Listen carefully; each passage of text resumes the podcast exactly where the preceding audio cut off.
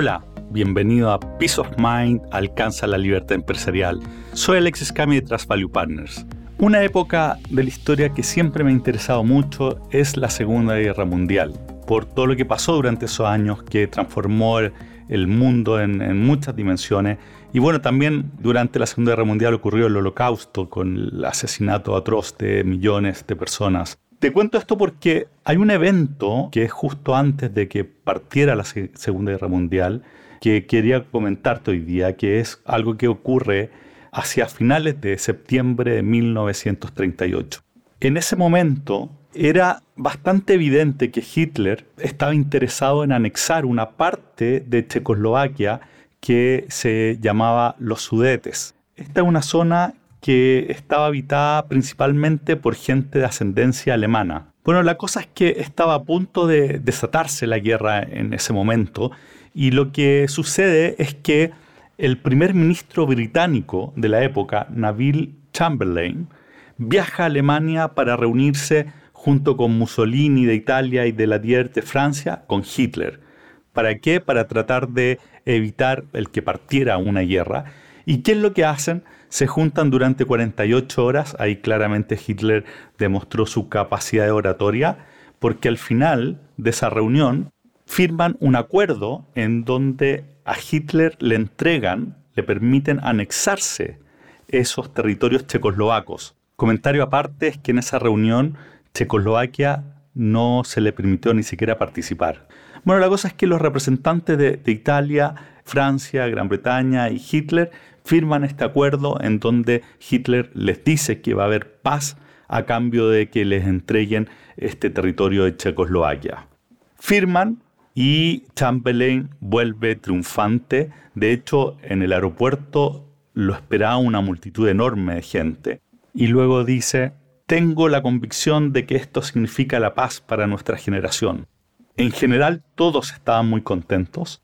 Uno de los pocos que, estuvo en contra, de hecho, fue Churchill.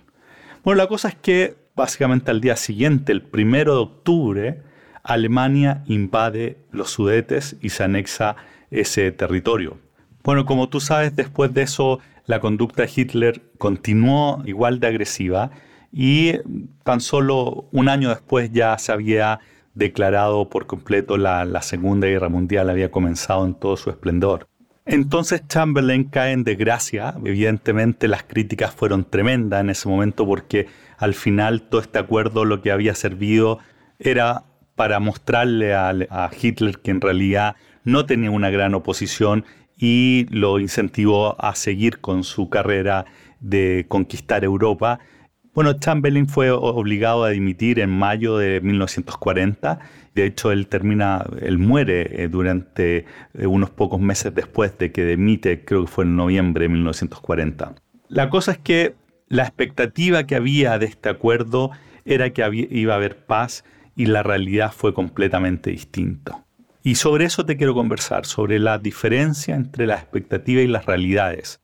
En un episodio pasado conversamos sobre el manejo de las expectativas en el momento de contratar y hoy día me gustaría profundizar un poco sobre ese tema.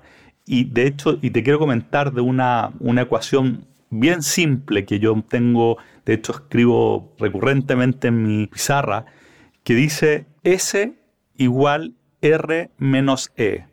¿Qué quiere decir eso? Satisfacción es igual a realidad menos expectativa. Y es bien simple, ¿no? Si, si la realidad termina siendo mejor que la expectativa, tú vas a sentir satisfacción. Si la realidad es peor que tu expectativa, tú vas a tener insatisfacción. Entonces, en el caso que estamos conversando, eh, en un tema muy serio, ¿no? que, fue, que fue el inicio de la Segunda Guerra Mundial, la gente tenía la expectativa de paz y terminó teniendo, siendo la realidad una, tremenda guerra, así que evidentemente hubo muchísima insatisfacción. Pero bueno, ¿cómo aplicamos esto en el día a día en, en nuestros negocios?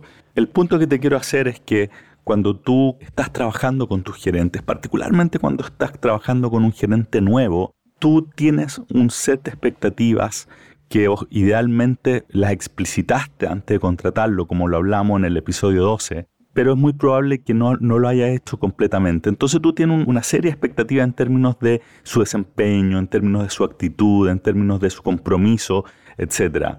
Cuando empiezas a trabajar con él y te das cuenta que en la realidad no se está cumpliendo esa expectativa, es decir, esta ecuación que decíamos de realidad menos expectativa se vuelve negativo, tienes que abordarlo inmediatamente. Conversalo como no una gran cosa, pero conversalo con la persona, con este gerente que acabas de contratar Déjame darte un ejemplo. Supongamos que tu expectativa era que él estuviese conectado los fines de semana, por ejemplo, pendiente de cualquier cosa que estuviese pasando en la empresa. Más allá si eso está bien o está mal, supongamos que esa fuese tu expectativa y, y se te olvidó conversarlo, no lo conversaste antes de contratarlo y te das cuenta que no te está respondiendo frente a temas que están pasando en la empresa y que tú esperarías que él estuviese pendiente durante el fin de semana. Conversalo, conversalo en la primera vez que lo veas reconociendo de que quizás se te fue conversarlo antes de contratarlo, pero que querías saber cuál era su opinión respecto a esto, si ve problema con respecto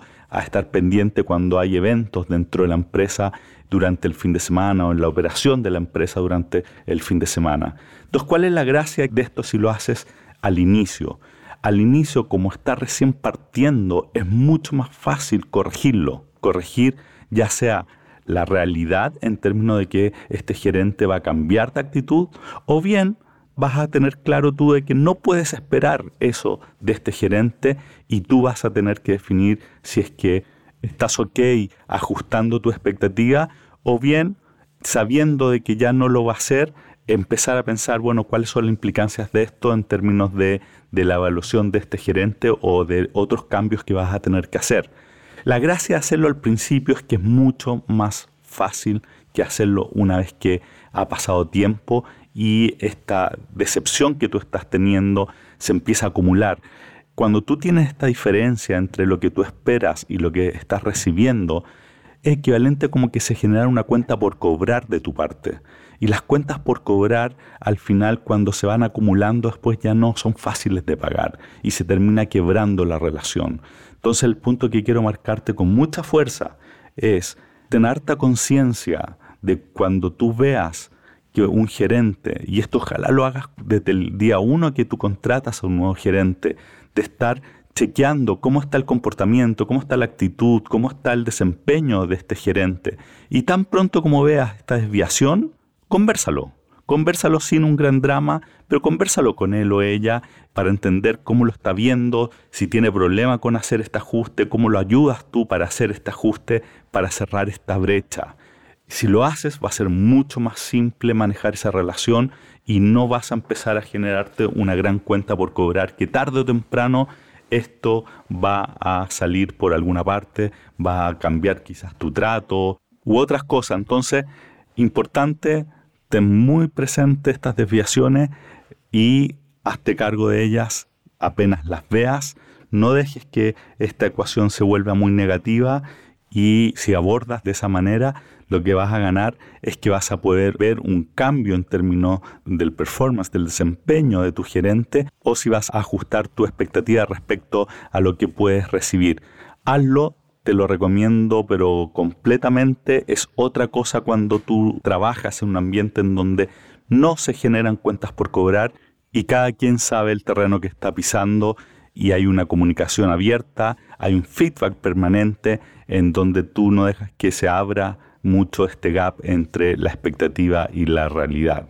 Y bueno, por eso te hago la pregunta, ¿cómo está la expectativa versus realidad? ¿Cómo está esta ecuación con la gente que tú estás trabajando? ¿Hay un equilibrio o hay una diferencia importante y no lo has abordado? Si no lo has abordado, es momento que lo hagas. Va a ser mucho más simple mientras más temprano lo hagas. Ojalá que con tus gerentes nuevos lo hagas desde el primer día para que sea una práctica recurrente de conversar sobre estas diferencias y te garantizo que va a ser mucho más simple la gestión si es que incorporas esta práctica que es muy simple. Bueno, y, antes de cerrar, te quiero hacer un comentario sobre Chamberlain, que de hecho hace poco leí un artículo que me pareció bien interesante, que reivindicaba un poco lo que había hecho Chamberlain, que en ese momento apareció como algo tremendamente equivocado, al haber firmado este pacto que, que es conocido como el Pacto de Múnich.